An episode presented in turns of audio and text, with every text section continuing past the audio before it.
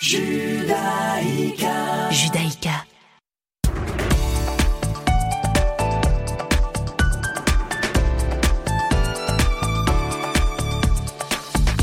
Bonjour à toutes et à tous, vous êtes sur Radio Judaïka, il est 17h, c'est l'heure du flash d'information de cet après-midi. On commence ce journal par cette information. Le Premier ministre israélien Naftali Bennett a rencontré aujourd'hui le prince héritier d'Abu Dhabi à son palais. Selon une source de l'entourage du chef du gouvernement, la réunion a porté sur le renforcement des liens entre les deux pays, notamment dans les domaines du commerce et de l'économie. Naftali Bennett devrait également rencontrer aujourd'hui, lors de, de son second et dernier jour de son voyage, les ministres de l'Industrie et de la Culture. Les relations entre Israël et les Émirats arabes unis se sont stabilisées dans tous les domaines. C'est ce qu'a affirmé le Premier ministre lors d'une interview accordée à l'agence de presse officielle de l'État du Golfe, WAM. J'ai hâte de développer et de stabiliser davantage cette relation. Les deux pays travaillent ensemble vers un avenir meilleur pour nos enfants, a-t-il indiqué. Direction l'Iran à présent, le négociateur en chef iranien Ali Bagheri a affirmé hier que des progrès avaient été réalisés concernant l'ordre du jour des sujets à discuter lors des pourparlers sur le nucléaire iranien qui se déroulent actuellement à Vienne les deux parties sont sur le point de se mettre d'accord sur les questions qui devraient être à l'ordre du jour. C'est une évolution positive et importante, car au début, elles n'étaient même pas d'accord sur les questions à négocier. C'est ce qu'a indiqué Ali Bagheri à l'agence officielle iranienne IRNA. Il y a deux questions essentielles à résoudre. La première, c'est la différence d'opinion des parties sur ce qui devrait être négocié. Et la deuxième, ce sont les différences de position sur les questions proprement dites, a-t-il ajouté. Et dans le reste de l'actualité, l'Union européenne, les États-Unis et le Royaume-Uni envisagent d'imposer une nouvelle série de sanctions économiques contre la Russie, mais aucune décision ne sera prise aujourd'hui. Nous tentons de dissuader, a déclaré à des journalistes le chef de la diplomatie de l'Union européenne en amont d'une réunion des ministres des Affaires étrangères. Il a également rajouté, dans les cas, nous enverrons un signal clair que toute agression contre l'Ukraine aura un coût élevé pour la Russie. Nous étudions avec les États-Unis et le Royaume-Uni ce ce que pourraient être les sanctions.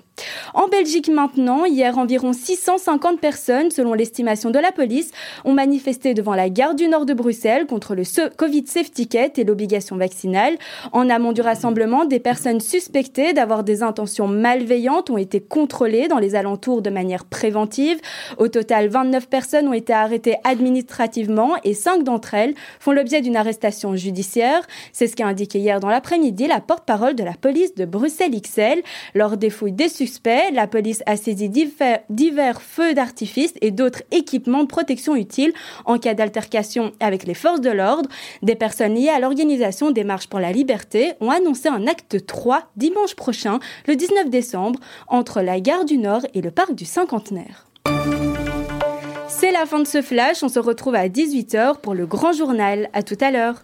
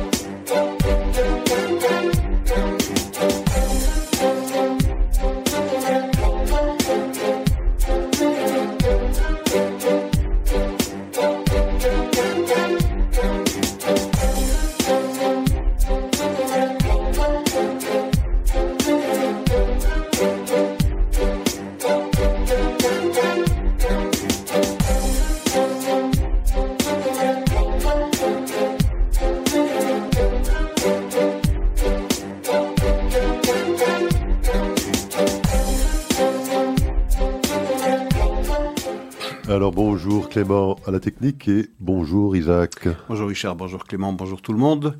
Et euh, la même information que ces six dernières semaines, vous pouvez nous retrouver euh, également sur Facebook. Vous avez le son et l'image. Très bien. Alors Isaac, euh, nous allons, comme d'habitude, parler du dossier iranien, puisqu'il y a un nouvel épisode qui s'est écrit la semaine dernière. Donc on fera un petit point sur l'état de ces négociations. On parlera un peu d'Allemagne aussi, hein, notre voisin, puisqu'un nouveau gouvernement vient d'être nommé et qu'il euh, contient certaines personnalités, une d'entre elles en particulier dont on parlera, plutôt controversée, en ce qui nous concerne en tout cas pour euh, ses positions vis-à-vis d'Israël. On parlera euh, également de la BBC, hein, la British Broadcasting Corporation, pour s'être illustrée ces derniers jours, plusieurs dossiers alarmant également concernant des problèmes d'antisémitisme et de positionnement euh, anti-israélien. Et puis on parlera évidemment des Nations Unies. On avait rapidement parlé la semaine dernière de trois résolutions, je pense, dans un lot de 14. Je pense qu'ils ont pour mission euh, très importante de passer 14 résolutions avant la fin de l'année concernant Israël. Ils avaient un premier lot de trois la semaine dernière. Ils en ont eu six, je pense, ces derniers jours. Donc, ils nous en réservent quelques-unes de plus pour la semaine prochaine, j'en suis sûr.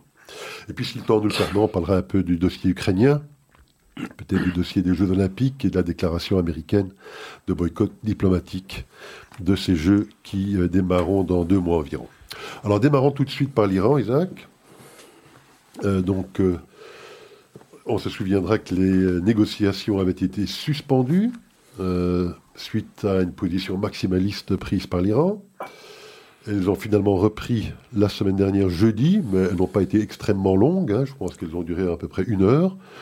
Et euh, on a entendu dans le flash d'actualité euh, un compte rendu assez euh, bizarre, je trouvais, de surréaliste. surréaliste du représentant iranien, qui expliquait que des progrès avaient été faits, mais lorsqu'on entendait son, son retour sur la nature des progrès, on reste encore un peu les bras ballants, fait de comprendre exactement de quoi il s'agit.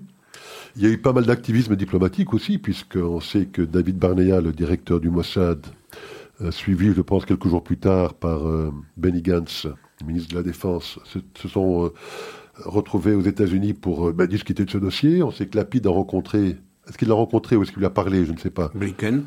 avec Blinken qui était à Liverpool, je crois, pour le G7 des ministres des Affaires étrangères.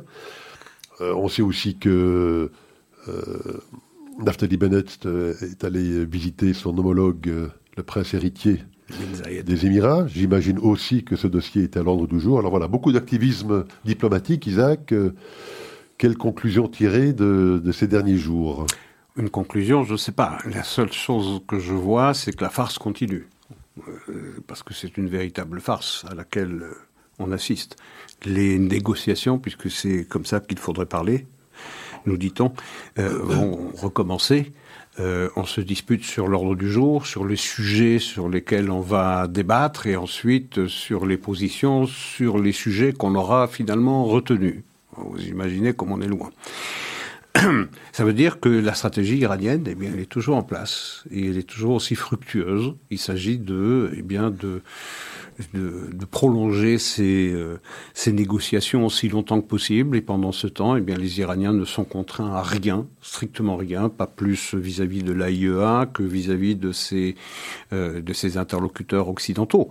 Donc, euh, en réalité, le, cette, euh, cette mise en scène profite largement au régime iranien qui utilise le temps de ces négociations pour continuer ce programme d'enrichissement de l'uranium qui va bon train, puisque, on l'a dit et répété déjà dans cette émission, eh bien, ils ont déjà enrichi l'uranium à 60%, ils ont déjà accumulé un stock de à peu près une vingtaine de, kilos, que ce qui les sépare de l'enrichissement à 90%, eh bien, c'est un jeu d'enfant par rapport aux efforts qu'ils ont dû déployer pour passer de 20 à 60%. Ce qui veut dire que l'Iran est tout de devenir un État du seuil. C'est quoi un État du seuil? Ben, C'est quelqu'un qui possède la capacité d'enrichir l'uranium à un degré militaire. Et ensuite, il faut naturellement passer à la conception d'une bombe et au vecteur qui va porter cette, euh, cette bombe. Et alors, c'est là qu'il y a manifestement euh, un malentendu au sens propre du mot, c'est-à-dire qu'à Jérusalem et à Washington, on ne parle pas la même langue. Euh, pour Jérusalem, il s'agit de prévenir l'Iran de devenir un État du seuil, c'est-à-dire un État qui possède la capacité ou qui a réalisé l'enrichissement à un niveau militaire, c'est-à-dire à 90%. Les États-Unis ne parlent pas cette langue-là. Pour eux, la ligne rouge, ça n'est pas d'empêcher l'Iran de devenir un État du seuil, mais c'est d'empêcher l'Iran de posséder la bombe. Or, entre ces deux lignes rouges, il y a un laps de temps qui est relativement considérable, puisque pour euh, une fois qu'on a euh, l'uranium enrichi à un niveau militaire, il faut mettre au point la bombe, il faut faire les essais, et puis il faut avoir un développement balistique pour pouvoir mettre cette bombe sur un vecteur chargé de la portée. Bien. Bien, les Israéliens, ils parlent d'empêcher l'Iran de devenir une puissance du seuil c'est-à-dire d'avoir cette capacité d'enrichissement à 90% et d'accumuler suffisamment de stocks. Les Américains disent non, on peut s'accommoder d'un Iran qui est puissance du seuil, mais on ne s'accommodera pas d'un Iran qui possède la bombe. Donc on voit qu'on parle de deux choses différentes parce qu'à Jérusalem comme à Washington, on place la ligne rouge à deux endroits différents. Donc on ne se comprend pas. Et, tous les efforts qui sont faits sur le plan euh, diplomatique par tous les envoyés israéliens qui se sont rendus à Washington, vous le rappeliez tout à l'heure, euh, David Barnea, le patron du, Mossad, euh, Benjamin Gantz, le ministre de la Défense, ensuite le Premier ministre, pardon, le ministre des Affaires étrangères, Labid, qui s'est entretenu avec Anthony Blinken. Eh bien oui, on écoute poliment les Israéliens, on écoute leurs récriminations, on écoute leurs inquiétudes, mais on ne l'introduit pas dans la réflexion américaine. Parce que la seule manière d'introduire euh, eh bien, ces inquiétudes israéliennes qui sont fondées sur des preuves qui ont été apportées par ces différents envoyés israéliens auprès des Américains, que l'Iran n'a pas poursuivi ses efforts d'enrichissement depuis que Donald Trump a retiré les États-Unis du JCPOA, mais bien avant, depuis le début. Et euh, cette moisson de, euh, de renseignements qu'avaient rapporté euh, les équipes du Mossad au cœur même de Téhéran prouve que l'Iran a toujours menti, a toujours entretenu cette duplicité, ce mensonge tous azimuts. Eh bien, on fait comme si, en réalité, celui qui a provoqué cette accélération du programme nucléaire iranien, c'est Trump, avec sa décision de quitter le JCPOA. C'est pas vrai du tout. Donc, les Israéliens viennent avec des preuves. Manifestement, elles ne suffisent pas. Il y a quelque chose qui fait, et c'est incompréhensible, qui fait que cette administration-là, comme l'administration qui précédait celle de Donald Trump, c'est-à-dire celle d'Obama, il y a une obsession d'arriver à un accord, quoi qu'il en coûte, même si c'est un accord intérimaire, un accord intermédiaire qui ferait que l'Iran garderait tous les acquis qu'il a accumulés jusqu'à aujourd'hui. Euh, et le simple fait pour l'Iran d'accepter d'arrêter son développement euh, aurait comme contrepartie la levée des sanctions. Euh, c'est peut-être vers ça qu'en coulisses, on est en train de s'acheminer entre Washington et Téhéran, euh, c'est-à-dire à, l'insu de tout le monde. On est en train de progresser peut-être euh, lentement mais sûrement et de façon très confidentielle entre les Américains et les Iraniens pour obtenir un accord intérimaire. Ça veut dire quoi? Ça veut dire qu'on gèle la situation dans un État qui est particulièrement favorable à l'Iran parce que l'Iran ne concède rien, il ne ferait qu'arrêter ce processus d'enrichissement dont il maîtrise maintenant tous les codes, euh, en échange d'une levée partielle ou totale des sanctions. Par ailleurs, il y a William Burns, qui est le patron de la CIA, qui va d'une déclaration, d'une double déclaration qui est assez, euh, qui est assez affligeante. Et d'abord, dans un premier temps, il dit les renseignements que nous avons recueillis, nous CIA, ne montrent pas que les Iraniens sont en, train de travailler à la weaponisation, c'est-à-dire à, l'armement euh, proprement dit d'une euh, bombe que les Iraniens n'auraient pas pris la décision politique de passer de cette phase d'enrichissement à la phase de euh, modélisation et de l'attention de, de la bombe. Ça, c'est le premier élément de son discours. Et le deuxième, de toutes les façons, à quoi ça sert-il hum, plaide-t-il auprès des Israéliens de s'en prendre militairement aux Iraniens dans la mesure où leurs acquis sont des acquis domestiques intellectuelle et que de toutes les façons, même après avoir bombardé eh bien, euh, certains centres nucléaires, eh bien, ces acquis intellectuels, ces acquis scientifiques restent, puisque tout cette, euh, ce, programme nucléaire iranien, eh bien, il est mené par des Iraniens, à la différence de ce qui s'est passé en 1981 avec aux Irak, où c'était des, Français, et en 2007 en Syrie, où c'était euh, hum, de l'intelligence étrangère qui mettait au point ces ces programmes nucléaires irakiens et syriens. Ici, ce sont des ingénieurs, c'est toute une intelligence domestique, une intelligence iranienne qui est mise au service de ce, de de ce programme nucléaire. Alors, euh, n'y a-t-il pas eu quand même un petit euh, glissement, en tout cas sémantique, suite à la visite de David Bernea et de Benny Gantz? Euh, On se souvient que les Américains, à de nombreuses reprises, ont menacé, disons, les Iraniens. D'autres options. D'autres options, sans être extrêmement précis sur le sens qu'ils donnaient à ce mot. il semblerait que pour la première fois, la notion d'une option militaire euh, a été potentiellement envisagé, que le, le terme en tout cas d'option militaire aurait été euh, utilisé, en tout cas peut-être par euh, Lloyd Austin, le ministre de la Défense américain, peut-être par d'autres, qu'on ne détecte pas avec cet agacement quand même américain et occidental vis-à-vis de la position iranienne et de cette intransigeance iranienne, en tout cas un léger glissement sémantique en tout cas, mais qui pourrait peut-être préjuger d'autres choses dans les semaines à venir. Mais écoutez, Lloyd Austin, le patron du département de la Défense, est certainement parmi tous les personnages clés de cette euh, farce iranienne, certainement le personnage le plus proche des préoccupations israéliennes. Oui, et il a avec euh, Benjamin Gantz, le ministre de la Défense israélien, un rapport euh, privé particulièrement chaleureux et étroit, sans doute. Qu'il soit peut-être en pointe, peut-être l'est-il. Mais vous savez, ce genre de, glissement sémantique, si tant est qu'il a bien existé, euh, il suffirait de parler clairement si on veut convoyer un message de menace, euh, même voilée, à l'Iran. On ne parle pas d'autres options. On parle alors carrément d'options militaires. Il y a euh, certaines sources qui souhaitent garder l'anonymat, qui laissent entendre qu'il y a effectivement ce glissement, et d'autres sources qui viennent les contredire, qui viennent les contredire et qui disent non, pas, du tout. on, a entendu des rumeurs qui laissent entendre que les Américains Participeraient aux côtés des Israéliens à des manœuvres militaires au printemps, sinon à l'été prochain, 2022. Ça veut dire entre 4 mois et 6 mois.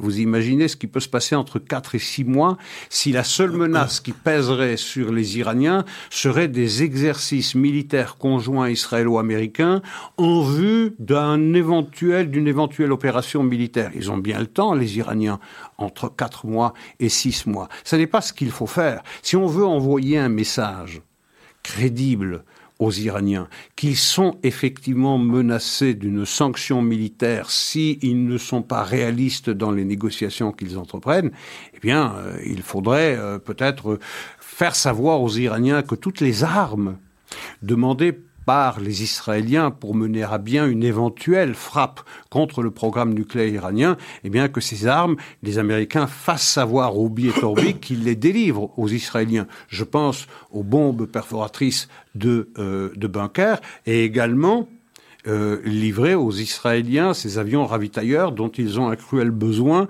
pour pouvoir aller et venir sur le territoire iranien et, et faire leur office. Or, qu'est-ce qu'on apprend aujourd'hui? Aujourd'hui seulement, c'est que sur les KC-46, ce sont ces avions qui assurent le, euh, l'approvisionnement en, en, en, pétrole des avions qui sont en vol. Donc ces avions ravitailleurs, les Israéliens en ont commandé quatre ou six, je ne sais pas. Commandé huit, je pense. Euh, oui, ou une huitaine. En tout cas, les Israéliens ont demandé une livraison d'urgence immédiate de deux d'entre eux seulement, et on apprend aujourd'hui que les Américains ont rejeté cette demande. C'est exactement le contraire de ce qu'il faudrait faire pour vraiment montrer aux Iraniens qu'on passe aux choses sérieuses. Or, le vrai discours qui prévaut aujourd'hui à, Washington, sauf à croire les promesses euh, que l'on veut entendre, que l'on veut entendre de la part des Américains, la seule chose que les Américains seraient prêts, seraient prêts éventuellement à recourir, c'est à une augmentation des sanctions euh, pour empêcher, euh, pour empêcher l'Iran de, de regarnir ses coffres. Or, sur ce plan-là, bah, les Iraniens, ils ont trouvé la parade, on en a déjà parlé, puisqu'ils ont euh, un client euh, qui leur est extrêmement euh, fidèle, c'est la Chine, qui leur achète la moitié de leur, production énergétique et qui leur permet eh bien, de, de contourner les sanctions occidentales. Tout à fait. Et j'allais effectivement mentionner ces fameux avions ravitailleurs. Les deux premiers sont censés être livrés d'après le calendrier initial en 2023. 23, oui. Ils avaient demandé une livraison euh, en 2022 qui, effectivement, on apprend aujourd'hui, Refusé. leur a été refusée. Alors parlons maintenant un petit peu des Nations Unies. Donc euh, on mentionnait la semaine dernière trois résolutions qu'avaient passées les Nations Unies dans un lot de 14. hein. je pense qu'ils en ont euh, 14 euh, dans leur euh, magasin à faire voter avant la fin de l'année. Six autres résolutions ont été votées euh, la semaine dernière. Euh, avant de parler de ces résolutions, moi j'ai euh, fait quelques petites recherches pour voir le nombre de résolutions euh, qu'il passe euh, contre Israël en proportion du nombre de résolutions qui passeraient contre d'autres pays. Voilà les statistiques que moi j'ai pu trouver. Donc depuis 2015, depuis 2015, si je retrouve mes chiffres, il y a eu environ 112 résolutions contre Israël depuis 2015. Il y en a eu 13 contre la Russie. Là qu'on parle de résolutions de l'Assemblée générale. Donc elles ne sont pas contraignantes parce qu'évidemment, au Conseil de sécurité, aucune résolution ne pourrait passer contre la Russie puisqu'ils ont le droit de veto. Donc 13 résolutions contre la Russie, 8 contre la Syrie, 8 contre les États-Unis également, 6 contre la Corée du Nord, 5 contre l'Iran, 5 contre le Myanmar. Voilà les résolutions. Zéro pour la Russie, zéro pour la Chine, zéro pour l'Arabie Saoudite, zéro pour le Venezuela, zéro pour la Turquie. Enfin, la liste des zéros est longue.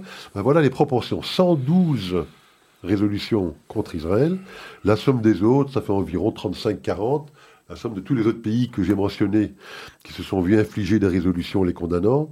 Trois, quatre le- fois moins que pour le seul mois que la totalité des résolutions contre Israël. Donc ça donne déjà un petit peu de contexte sur les 14 qui vont être votés. Et alors parlez-nous un petit peu des, des 6 qui viennent d'être votés la semaine dernière. Euh, alors, a- a- avant de commenter, en tout cas, je- je- j'en ai pointé trois sur, sur ces six, euh, les chiffres que vous avancez sont, sont très, très éclairants. Mais éclairants de quoi? D'une véritable obsession.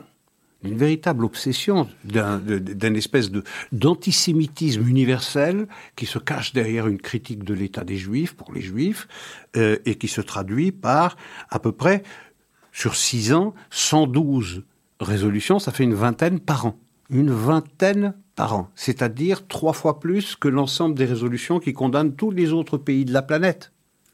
Ça traduit une véritable obsession. Mais qu'est-ce que c'est quoi cette obsession? Ça veut dire un refus d'accepter le principe d'une souveraineté juive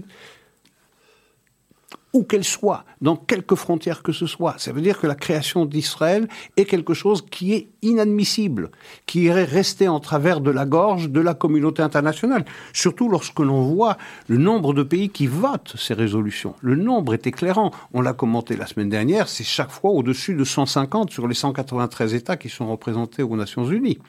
C'est quand même phénoménal qu'il y ait 75 à 80% des États qui votent chaque fois une résolution obsessionnelle contre l'État d'Israël. Ça traduit un climat général ou un regard général sur une souveraineté juive. C'est de cela dont il s'agit. Alors, chaque fois, c'est un œuf qu'on cherche, des, des, poux qu'on cherche sur la tête d'Israël. Les poux euh, diffèrent en fonction des résolutions, mais on parle toujours de la même obsession ça les gratte toujours au même endroit. Il s'agit d'Israël. Le mot Israël est devenu le mot de trop, le nom de trop, comme le disait Jacques Tarnero dans un remarquable livre dont je vous recommande la lecture. Le nom de trop, c'est devenu un nom imprononçable, pas seulement à l'Assemblée des Nations Unies, pas seulement dans les, euh, les, les, les cénacles diplomatiques, mais même dans les médias, même dans les conversations privées. Vous voulez prononcer le mot Israël, vous baissez la voix déjà. C'est presque devenu un nom, un mot imprononçable. C'est un mot que, d'une manière métapolitique, on a mis à l'index. Et ces résolutions, 14 avant la fin de l'année, vous imaginez.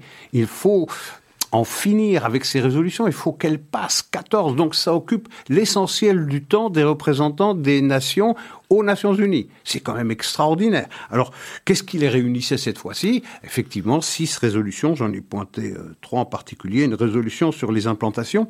Et alors, une résolution sur les implantations qui critiquait, qui pointait en particulier le doigt sur les actions terroristes menées par des occupants, euh, les occupants juifs par les habitants des implantations. Pas un mot n'est dit sur le terrorisme islamiste, sur le terrorisme palestinien, au moment même où il y a une recrudescence des loups solitaires qui, euh, on l'a vu à Jérusalem avec euh, ce malheureux qui a été poignardé, on l'a vu avec cette femme qui portait ses cinq enfants à l'école et qui était agressée par une gamine de 14 ans et qui aussitôt son forfait accompli, eh bien, s'est changé et a été tout, à fait naturellement euh, à son école, où les Israéliens l'ont euh, eh bien, pas un mot n'est dit sur le terrorisme palestinien.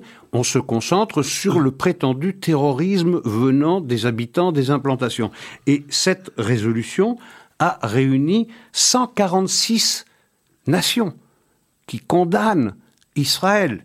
Sept seulement se sont opposés. Sept seulement se sont opposés et 20 abstention.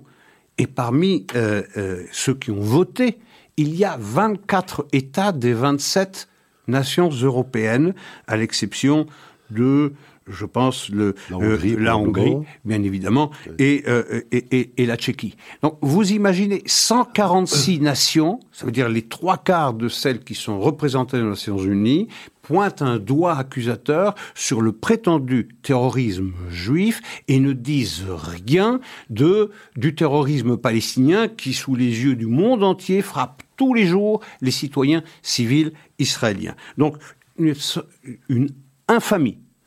Deuxième résolution, c'est l'enquête sur les pratiques et euh, les pratiques israéliennes attentatoires aux droits de l'homme palestinien. Là, il y a eu 80 nations qui ont condamné Israël, 18 ont voté contre, 73 se sont abstenus. Là aussi, l'Union européenne s'est abstenue. Vous imaginez une résolution qui euh, euh, qui parle euh, de l'état d'avancement de l'enquête sur les pratiques attentatoires aux droits de l'homme palestinien. Parce qu'il faut savoir qu'il y a une commission spéciale. Oui, oui, oui, tout à fait. Qui est en place, et donc il s'agissait de confirmer pour l'année prochaine, encore une fois, les travaux de cette commission. Exactement. Qui reviendra encore une fois avec ses conclusions infamantes et habituelles. Tout à fait. Et troisième résolution, c'est sur le financement de l'UNRWA financement de l'UNRWA, eh bien, 164 euh, nations ont voté pour un financement accru de l'UNRWA, alors qu'on sait le rôle délétère que joue l'UNRWA, qui fait plus euh, perpétuer le conflit que contribuer à sa solution, quand on sait aussi l'enseignement qui est donné aux enfants euh, palestiniens euh, par l'UNRWA, les livres sont pleins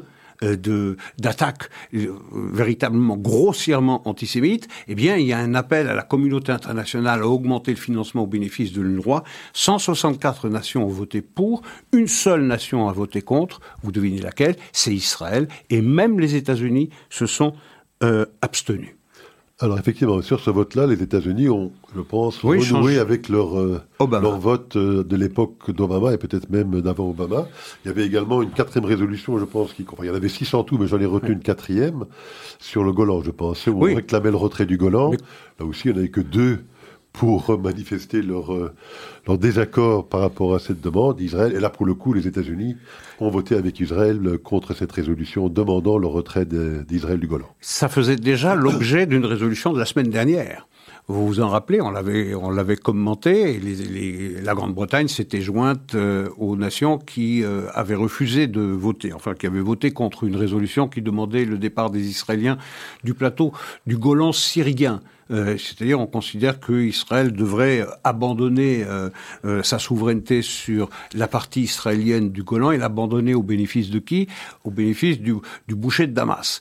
Donc voilà jusqu'où va la haine de l'État juif jusqu'à exiger de lui, jusqu'à exiger de lui qu'il abandonne au bénéfice du Syrien qui a été condamné pour euh, pour sa euh, très peu condamné très hein. peu condamné il que cinq résolutions contre la Syrie eh bien il faudrait que ce soit au profit de ce régime que Israël abandonne le euh, plateau du Golan sur lequel Israël d'ailleurs avait appliqué sa souveraineté déjà depuis 1981 et à propos de laquelle souveraineté les États-Unis ont reconnu euh, les revendications israéliennes.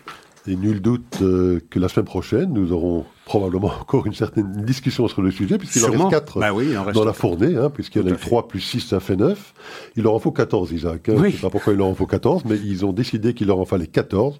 Donc il en reste 5 au compteur avant que l'année ne s'écoule. Vous savez, on commente ça avec, euh, avec le sourire en coin, euh, mais ça, cela parle d'un climat ça fabrique un climat qui s'installe petit à petit dans les esprits, c'est-à-dire cette condamnation perpétuelle, continuelle, euh, permanente euh, d'Israël. Rien ne lui est passé et s'il ne commet aucun crime, comme c'est le cas, eh bien on en inventera et on trouvera suffisamment d'idiots utiles pour voter ce genre de résolution. Et ce qui est le plus navrant dans tout cela, c'est voir la frilosité la frilosité des euh, nations européennes qui, devant de telles absurdités, soit votent pour, soit au mieux s'abstiennent. Tout à fait. Écoutez, il est 17h30. Alors Clément, nous aurons notre petite minute de composition musicale.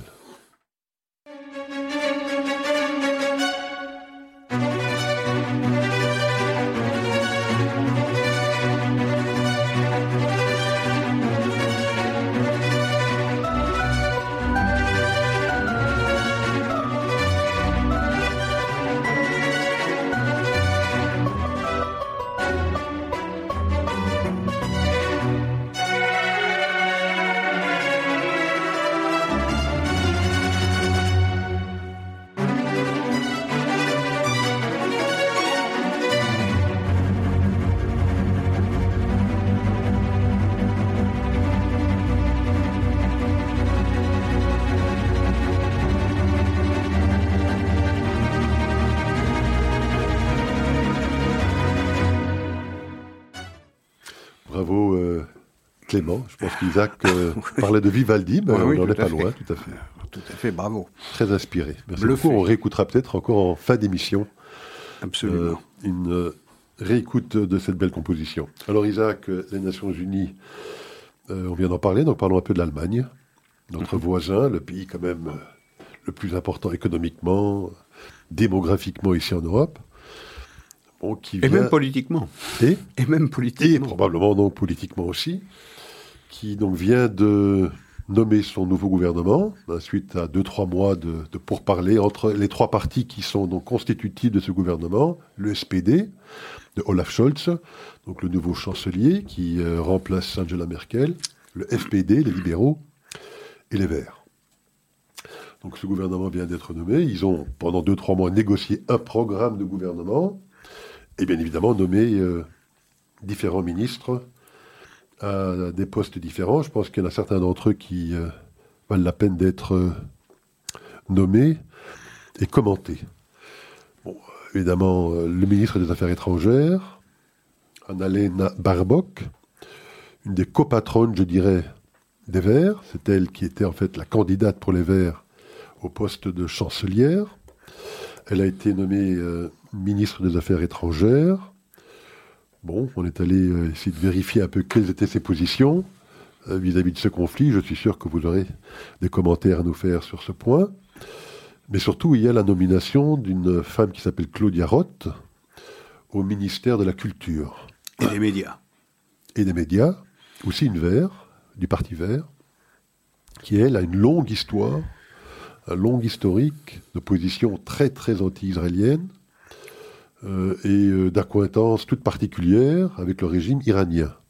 D'autant plus bizarre qu'on s'attendrait à ce qu'une femme du Parti vert, euh, qui aurait, j'imagine, des convictions fortes en matière de droits des femmes, en matière de droits pour les homosexuels, enfin, ce type de combats qui sont d'habitude fiers, qui sont d'habitude ceux de, des Verts, eh bien, ne semble pas la préoccuper particulièrement, puisqu'on sait qu'elle a rencontré à plusieurs reprises les mollahs iraniens, en particulier Ali Larijani, qui est l'actuel, je crois, président du Parlement, iranien, mais qui a de nombreuses reprises euh, euh, appelé à l'éradication de l'État d'Israël, qui a nié l'Holocauste à de nombreuses reprises également, ce qui n'a pas empêché euh, cette Claudia Roth de l'accueillir à bras ouverts. Et là, c'est vraiment littéralement, hein, parce qu'il y a des images d'elle, euh, je crois, à Belgrade. Oui, très chaleureuse. très, très chaleureuse. Je l'accueille véritablement à bras ouverts, euh, son grand ami, qu'elle connaît depuis très longtemps, puisqu'elle l'avait déjà rencontré à Munich en 2009, où elle avait été tout aussi euh, porteuse de louanges à son égard. Ça avait fait un scandale, d'ailleurs, je pense, en 2019, cette histoire. C'est le Bild qui avait révélé cette rencontre quelques jours après l'attentat, je crois, de Halle, et quelques jours après une nouvelle déclaration de ce fameux Larijani qui appelait encore une fois à l'éradication de l'État d'Israël. Donc, votre point de vue sur Barbock au ministère des Affaires étrangères et puis surtout de cette nomination de Claudia Roth D'abord, un commentaire général euh, sur la constitution de ce gouvernement et la sérénité dans laquelle ça s'est passé. C'est assez euh, extraordinaire par rapport à ce qui s'est passé aux États-Unis. Euh, en Israël également, où il y a eu une série d'élections avant d'accoucher finalement d'une coalition un peu boiteuse, mais euh, bon, c'est un gouvernement qui est en tout cas en place, mais au terme d'un processus extrêmement euh, difficile. Euh, alors que là, ça s'est passé en dix semaines entre le moment où il y a eu les élections législatives allemandes et le moment où, la nouvelle coalition est arrivée aux manettes, aux affaires, il s'est écoulé deux mois et demi seulement. Et tout ça s'est fait dans un climat d'une extraordinaire sérénité collective. Et ça, j'ai trouvé que c'était très, très rafraîchissant d'avoir, euh, eh bien, au Bundestag, ces images de grand respect des partis les uns à l'égard des autres. Je pense que ça nous a beaucoup réconciliés avec euh, ces, euh, avec les contestations des uns et des autres sur les constitutions de coalition, que ce soit, je le répète, en, Israël ou aux États-Unis. Donc quelque chose d'assez exemplaire cette passation de pouvoir après 16 ans de domination de la CDU-CSU à une coalition qui est euh, quand même euh, relativement opposée, même si Olaf Scholz était vice-chancelier, était ministre des Affaires des Finances, pardon, euh, Affaires des Finances dans la coalition SPD-CDU dirigée par Angela Merkel. D'ailleurs, dans cette campagne, Olaf Scholz se présentait comme la Kanzlerin, c'est-à-dire comme la chancelière. Il disait de lui-même qu'il est la nouvelle chancelière pour mieux s'inscrire dans la continuité de, euh, Angela euh, Merkel. Bon, lui, il a un passé extrêmement proche, Olaf Scholz lui-même, très proche des, des communistes il a commencé sa vie très proche des communistes, et, euh, beaucoup plus proche de la RDA euh, avant, euh, lorsqu'il était jeune, avant la réunification allemande, qui était proche de, l'Allemagne occidentale. Bon, il a évolué, il a poli son image, et puis ça a fabriqué maintenant le personnage un peu austère que l'on que l'on connaît, et qui s'inscrit dans le dans le sillage de la politique menée traditionnellement par par l'Allemagne. Donc il n'y aura pas grande surprise, même si la présence du FDP laisse entendre qu'on va retourner à la rigueur budgétaire relativement rapidement lorsqu'on se sera débarrassé de cette parenthèse sanitaire et que si l'Allemagne impose ou s'impose une rigueur budgétaire, eh bien elle va s'imposer à tout le monde. C'est-à-dire que euh, imprimer euh, la planche à billets, faire tourner la planche à billets euh, tout le temps de cette crise sanitaire, ça va bientôt trouver. On peut faire confiance à Christian Lindner, hein, le patron, Lindner, le patron des, des finances, FDP, qui est maintenant patron des, des finances. Donc on va retrouver la traditionnelle rigueur budgétaire allemande qui va s'imposer euh, euh, à peu près à tout le monde euh, parmi les nations qui partagent la, monnaie, la monnaie commune en tout cas. Pour ce qui est d'Annalena Barbock, elle aussi, jusqu'il n'y a pas tellement longtemps, elle s'opposait à la livraison d'armes allemandes à des régions en crise ça comprenait naturellement, comprenait naturellement Israël. Alors là aussi, elle a mis de l'eau dans son de l'eau dans son vin laisse entendre que la politique étrangère menée par l'Allemagne, que ce soit à l'égard de la Russie, à l'égard de la Chine, d'Israël ou du Proche et Moyen-Orient, ne devrait pas beaucoup changer. Donc on ne devrait pas s'attendre à des surprises importantes euh, à cet égard. Elle l'a dit elle-même d'ailleurs, euh, la sécurité d'Israël fait partie de la raison d'État de la République fédérale allemande. Donc c'est euh, la continuité en, principe. Effectivement, ce qui pose problème, c'est Claudia Roth. Parce que le ministère de la Culture, c'est pas un ministère euh, secondaire, c'est un ministère extrêmement important parce que ça va fabriquer les esprits. Donc, ça fabrique le rapport au monde, ça fabrique également le rapport vis-à-vis des autres nations. Et lorsqu'on connaît le, passé de euh, Claudia Roth, que vous avez euh, résumé tout à l'heure, là, on peut craindre. Et on peut craindre aussi parce que là, le portefeuille des médias. Et on sait que les médias ont un rôle essentiel dans la manière de fabriquer l'image que l'on a de de, de, de, certaines nations et en particulier en particulier d'Israël.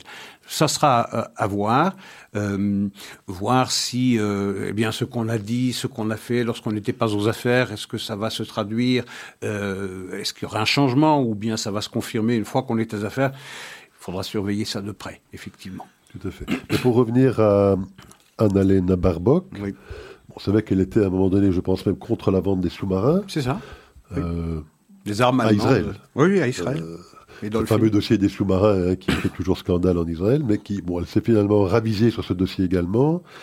Bon, elle a eu des positions plutôt, je dirais, euh, positives lorsqu'il y a eu le conflit avec le Hamas à Gaza, puisqu'elle a ah déclaré que Israël a le droit de se défendre. Israël avait le droit de se défendre, hein, bon, qui est un langage diplomatique plutôt, dans ce contexte-là, favorable à Israël.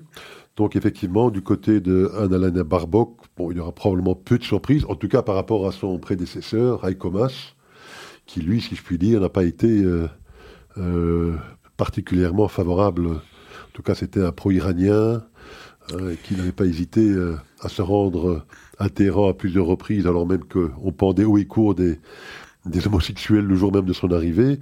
Je ne pense pas que ça pourrait être moins bon, si je puis dire, qu'un Heiko Maas ou que Zigmar Gabriel, qui était aussi à ce poste-là au ministère des Affaires étrangères et qui, lui, avait provoqué presque une crise euh, diplomatique entre Israël et l'Allemagne fédérale. Donc, il faudra surveiller ça euh, naturellement euh, de près.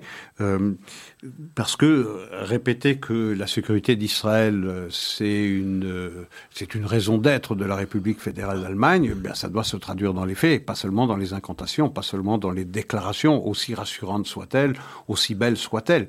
Ce qu'on observe en tout cas, c'est que l'Allemagne, euh, eh bien dans les résolutions qui sont présentées pour condamner Israël, l'Allemagne le plus souvent adopte une position hostile à l'égard de l'État d'Israël, et que le parti allemand qui avait demandé à la diplomatie allemande de changer son attitude à l'égard de l'État juif, c'était l'AFD, l'Alternative für Deutschland. Et c'est assez très frustrant parce que dans tous les programmes de gouvernement allemands, et dans ce programme-ci également, se trouve effectivement cette volonté de réduire le biais négatif dont souffre Israël aux Nations Unies, sauf que, comme vous le dites, euh, les Allemands participent de ce biais puisqu'ils votent presque systématiquement ou s'abstiennent parfois les résolutions. Au mieux au mieux dont nous parlions euh, il y a quelques instants. Je, je fais remarquer une chose, c'est à l'égard de l'Iran, c'est pas seulement avec cette nouvelle coalition qu'il y a un regard en amoureux à l'égard de, de la théocratie euh, des Mollahs. Hein. Je veux dire, rappelez-vous, du temps des 16 ans de Angela Merkel, il y a eu des félicitations officielles de la part de la République fédérale d'Allemagne à l'Iran. On a envoyé un délégué euh, euh, important de haut rang de la diplomatie allemande à l'ambassade iranienne à Berlin pour transmettre les, félicitations du gouvernement allemand à la République islamique. Donc on voit que les affaires sont les affaires. C'était le premier pays, effectivement, vous parlez de Sigmar Gabriel, qui dès la signature du GCPO, le fameux accord nucléaire en 2015, je pense qu'une semaine après, Sigmar Gabriel, je pense que c'était lui, était à la tête d'une délégation des plus grands patrons d'industrie allemands pour essayer effectivement déjà de glaner quelques contrats euh, chez les Iraniens. C'est que chez ces gens-là, on compte. Tout à fait. Alors parlons un peu de la BBC. Oui. Euh, donc euh, cet illustre média anglais qui aime secouer quand même par quelques, quelques scandales. Le premier concerne des célébrations de Hanouka organisées par le Chabad à Londres, dans la fameuse rue commerçante d'Oxford Street. Et donc, comme on le fait de plus en plus fréquemment, même ici chez nous en Belgique, hein, il y a cette volonté d'affirmer une présence juive dans l'espace public. Euh, et la fête de Hanouka est discrète et joyeuse présence. Hein. Et joyeuse, exactement. où il s'agissait là, effectivement, à Oxford Street, bah, de célébrer la fête des Lumières, avec des chants, avec des danses. et donc, des jeunes du Rabat s'étaient rassemblés à Oxford Street pour cette célébration. Ils se sont fait évidemment agresser par une bande de voyous. Ils ont dû être évacués rapidement dans un bus qui avait été affrété pour les y amener. Mais quand on connaît un petit peu Oxford Street, Oxford Street, c'est une rue extrêmement euh, occupée. C'est-à-dire que euh, la circulation y est très difficile. Donc ces bus est resté coincé sur place euh, de nombreuses minutes, le temps nécessaire pour ces voyous, pour les insulter, leur cracher, je ne vais pas dire la figure, parce qu'il y avait des vitres, mais leur cracher à la vitre, leur jeter des projectiles. Les menacer. Les menacer, faire des saluts nazis, enfin toute une série de d'agressions verbales et physiques contre des jeunes. En fait, c'était des jeunes du Rabat, je pense, des jeunes adolescents euh, qui n'étaient là que pour fêter cette fête des Lumières. Eh bien, la BBC euh, n'a trouvé rien de mieux que d'expliquer, euh, en tout cas d'essayer de justifier quelque part l'action de ces, de ces voyous, en prétextant de ce qu'il y aurait eu des propos injurieux de la part de ces jeunes du Rabat. Moi, je pense déjà qu'un jeune du Rabat n'en connaît probablement pas un seul de propos injurieux. Enfin, ensuite, sujet. ils ne peuvent pas les prononcer. Mais ils ne peuvent pas les prononcer. Mais enfin, ils auraient entendu dans des enregistrements euh, des propos injurieux. Et donc, euh, d'après la BBC, bon, c'était mis sur le même plan d'égalité, je pense, que ben, les agressions dont je viens de vous parler, Isaac. Oui, c'est c'est ahurissant cette affaire-là. Alors ça n'a l'air de rien, mais ça traduit un climat. Encore une fois, c'est un fait divers. On pourrait dire c'est euh, ok, c'est un fait divers, quelques insultes, quelques crachats. Ça, n'est pas plus important que cela. Ça n'est pas plus important que cela, sauf lorsque effectivement la BBC, qui n'est pas n'importe laquelle, hein, des chaînes euh, de télévision dans le monde, c'est quand même une des plus réputées, euh, une des plus réputées, celle qui a une réputation d'objectivité, de sérieux, de crédibilité, plus affirmée, même si elle a été euh, considérablement euh, questionnée ces dernières années, en particulier pour tout ce qui touche aux Juifs et Israël. Et ceci est un exemple formidable de cette dérive, de cette incapacité de dénoncer l'agresseur. En l'occurrence, une masse de, jeunes qui s'en prennent à ces gamins du Chabad, qui leur crachent à la figure, même s'il y a une vitre qui les sépare des agressés, qui les insulte, qui les vouent aux gémonies, qui leur promettent les pires des choses que l'on puisse entendre. Et tout ce que la BBC trouve à dire, plutôt que de condamner cette agression qui se passe à Oxford Street, c'est de dire oui, mais ces jeunes juifs auraient des propos insultants euh, contre les musulmans qui les agressaient. Et nous avons une preuve, audio, dit la BBC. Confrontée à l'obligation de fournir cette preuve, eh bien la BBC est incapable de fournir cette preuve, fournit une preuve mais qui est totalement inaudible. On est incapable d'entendre les prétendues insultes qu'auraient proférées ces euh, gamins du Rabat à l'égard de ceux qui les agressent.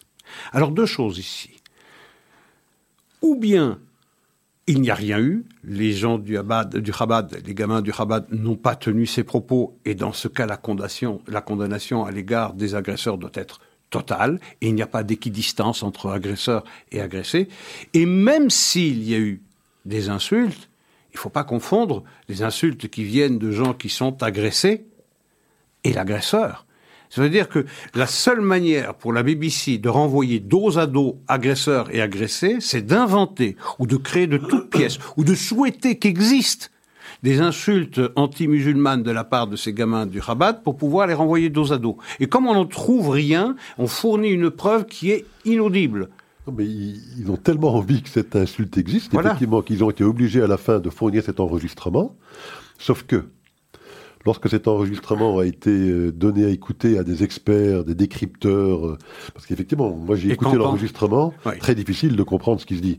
Mais ces décrypteurs ont finalement compris, enfin d'après eux, ces experts, qu'il s'agissait d'hébreux, et qu'il s'agissait d'appel à l'aide en hébreu que la BBC a confondu avec des insultes confondu, confondu ou a voulu prendre. Euh, parce qu'encore une fois, si même insulte il y a eu, et la preuve n'a pas été apportée, et donc jusqu'à l'absence, tout le temps qu'il y a absence de preuve, on ne peut pas accuser ces jeunes d'avoir répondu, même si on pourrait comprendre, ou on aurait pu comprendre qu'ils répondent par des insultes à ceux qui les agressent. Mais qu'il y ait cette volonté qui est constante à la BBC, et pas seulement à la BBC, c'est pour cela qu'on en parle, c'est de renvoyer agresseurs et agressés dos à dos. Alors bon, ça c'était un des scandales hein, qui, euh, qui vient d'éclater à la BBC. On attend d'ailleurs toujours hein, une excuse de la BBC. Hein. les, euh, les responsables communautaires de Grande-Bretagne euh, sont euh, très remontés par cette affaire. On verra bien ce qu'il advient, adviendra, mais on attend toujours une excuse euh, formelle de la BBC. Mais il y a un deuxième sujet à la BBC aussi. On sait qu'ils ont des, euh, services globaux. Hein. Ils ne sont pas que limités au jeu, à la géographie de la Grande-Bretagne. Ils ont ce qu'on appelle de Global Services, BBC Global mmh. Services, et ils ont un service en langue arabe, donc qui émet dans tous les pays arabophones. Et, et, on apprend que ce service est également gangréné par des reporters qui sont viscéralement antisémites, à tel point qu'ils sont obligés maintenant de faire des enquêtes extrêmement approfondies sur euh, un nombre important de ces reporters et journalistes qui travaillent pour eux, euh, en, regard de propos que ces journalistes ont tenus sur les réseaux sociaux euh, et dans d'autres médias. on se pose la question quand même de savoir comment ces gens sont recrutés. Il semble-t-il qu'il n'y a pas le moindre processus de contrôle Peut-être qu'ils ne veulent pas le faire, Isaac. Ou bien par négligence, ou par paresse, ou bien euh, tout compte fait, on s'en fiche. Et c'est la même chose avec une euh, télévision avec laquelle la BBC euh, travaillait, collaborait, une télévision jordanienne. Maintenant, la BBC a dénoncé cette collaboration parce que les commentaires faits par, cette chaîne de télévision jordanienne qui collaborait avec la BBC étaient marqués du saut de l'antisémitisme le plus virulent. Donc, on, on, on voit cela à peu près partout sur Deutsche Welle c'est la même chose. Deutsche Welle est également gangréné par des, euh, par des employés qui ont une vision d'Israël, euh, détestable, démoniaque. Eh bien, ça passe. Et c'est comme ça qu'on est en train de pourrir et de décérébrer des esprits. C'est pour ça que la nomination de Claudia Roth à la culture et aux médias est une nomination importante qu'il faudra suivre de près. Alors, pour essayer de terminer notre émission, parlons un peu des États-Unis et on parlait des médias. Euh, il s'est produit quelque chose d'assez euh, étonnant euh, la semaine dernière aux États-Unis où l'administration Biden s'est plainte du, du sort que lui réservaient les médias américains. Elle a même eu le culot de dire qu'elle estimait qu'elle était mise à moins bonnes enseignes que ne l'était Trump à l'époque de la présidence de Trump. Ça me faisait un petit peu penser au livre de comment s'appelle ce politologue français qui avait écrit ce bouquin qui s'appelait Peut-on encore critiquer Israël? Boniface. Ah oui, Pascal, Pascal Boniface, hein, qui avait eu extraordinaire comme titre. Peut-on encore critiquer Israël? Alors qu'on ne fait que ça. Alors qu'on ne fait que ça. Ça m'a fait un peu penser à, à, ce, à ce bouquin où euh, il se plaignait de ce que les médias américains seraient profondément injustes vis-à-vis de Biden et de son administration, et beaucoup plus qu'ils ne l'avaient été avec Donald Trump, Isaac. Et, on, euh, on, sait désormais que l'administration Biden a tenu des euh, pourparlers privés avec les médias pour présenter euh, la politique économique et financière de l'administration Biden d'une manière aussi favorable que possible d'une manière aussi favorable que possible. Donc vous voyez une espèce de relation incestueuse entre le pouvoir exécutif et le pouvoir des médias qui est entièrement au service de cette administration Biden, exactement comme elle était contre l'administration l'administration Trump. Donc on voit une volonté délibérée de l'exécutif et des médias de travailler main dans la main pour présenter de manière aussi favorable, pour autant que ce soit possible, compte tenu eh bien de l'inflation grandissante et de toute la crise euh, qui existe euh, à la frontière euh, méridionale des États-Unis, avec la crise de la supply chain, c'est-à-dire l'incapacité d'avoir les, les, les, livraisons de toute une série de produits. Donc on voit une volonté délibérée de l'exécutif de, marcher main dans la main avec les médias et qui apportent, les médias qui apportent leur contribution à l'administration. Et on se rappellera quand même que c'est l'objet d'une des inculpations de Benjamin Netanyahu. On lui reproche en réalité d'avoir cherché à améliorer son image, euh, en particulier avec euh, le site euh, Walad euh, Lefovitch.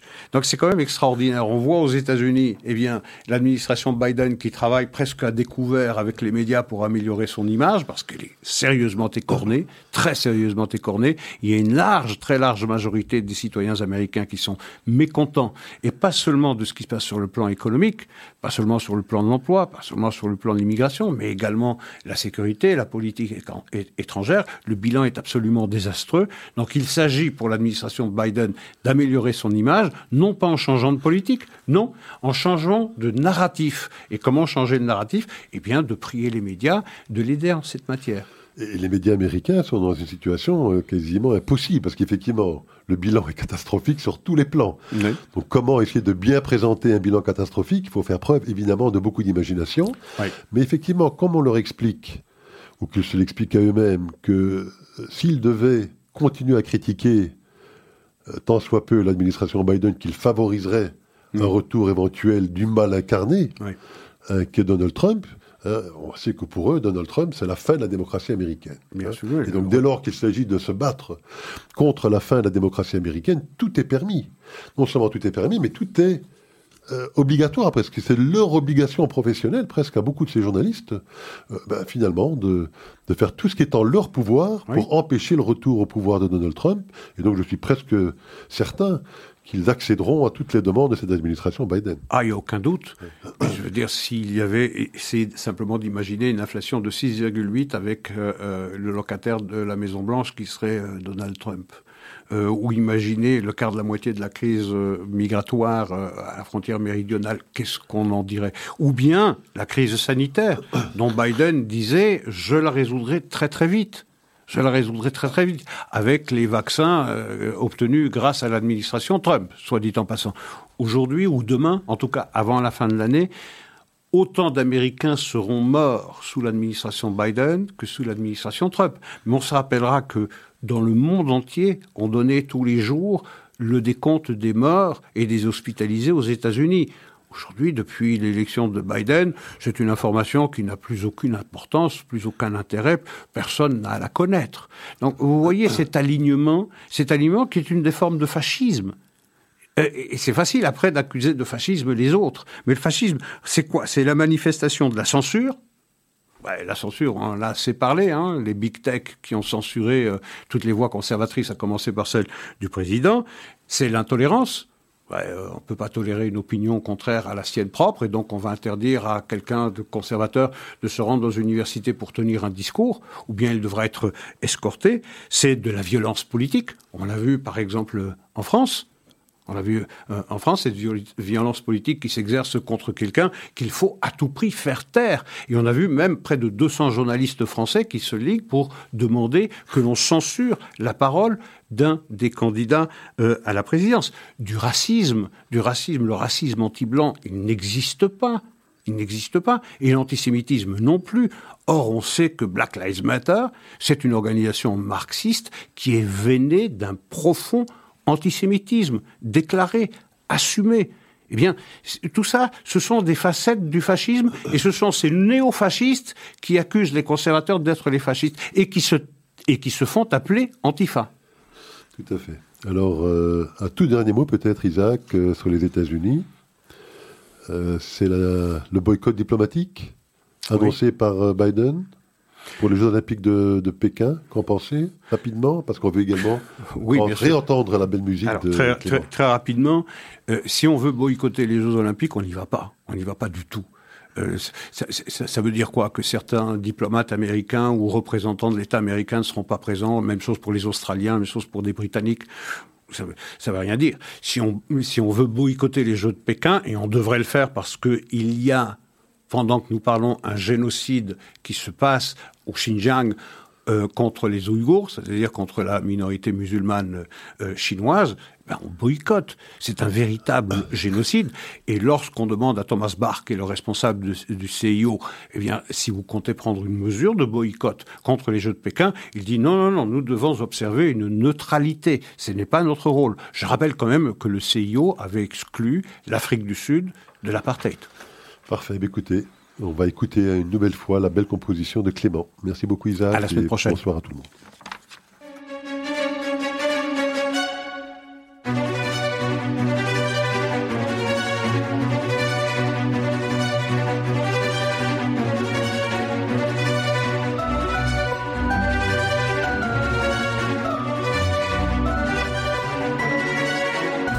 Découvrez la valeur ajoutée d'un payroll advisor personnel. Rendez-vous sur groupe S.be. Retrouvez-nous sur radiojudaïka.be. Vous aviez aimé notre tombola de l'année dernière? Radio Judaïka frappe encore plus fort cette année avec une super tombola. Encore plus de lots qui vont vous faire rêver, voyager et kiffer. Un séjour d'une semaine pour deux personnes au nouveau Club Med à Marbella, une photographie de Didier Engels Photographie, un iMac 24 pouces, un iPhone 13, une initiation au golf des 7 fontaines, un maillot de foot dédicacé et encore plein d'autres lots exceptionnels à gagner. Pour acheter vos billets, rendez-vous sur billetweb.fr slash super-tombola-radio-judaïka. Prix du billet 25 euros, prix d'un carnet 200 euros. N'oubliez pas, plus vous achetez de billets, plus vous avez de chances de gagner.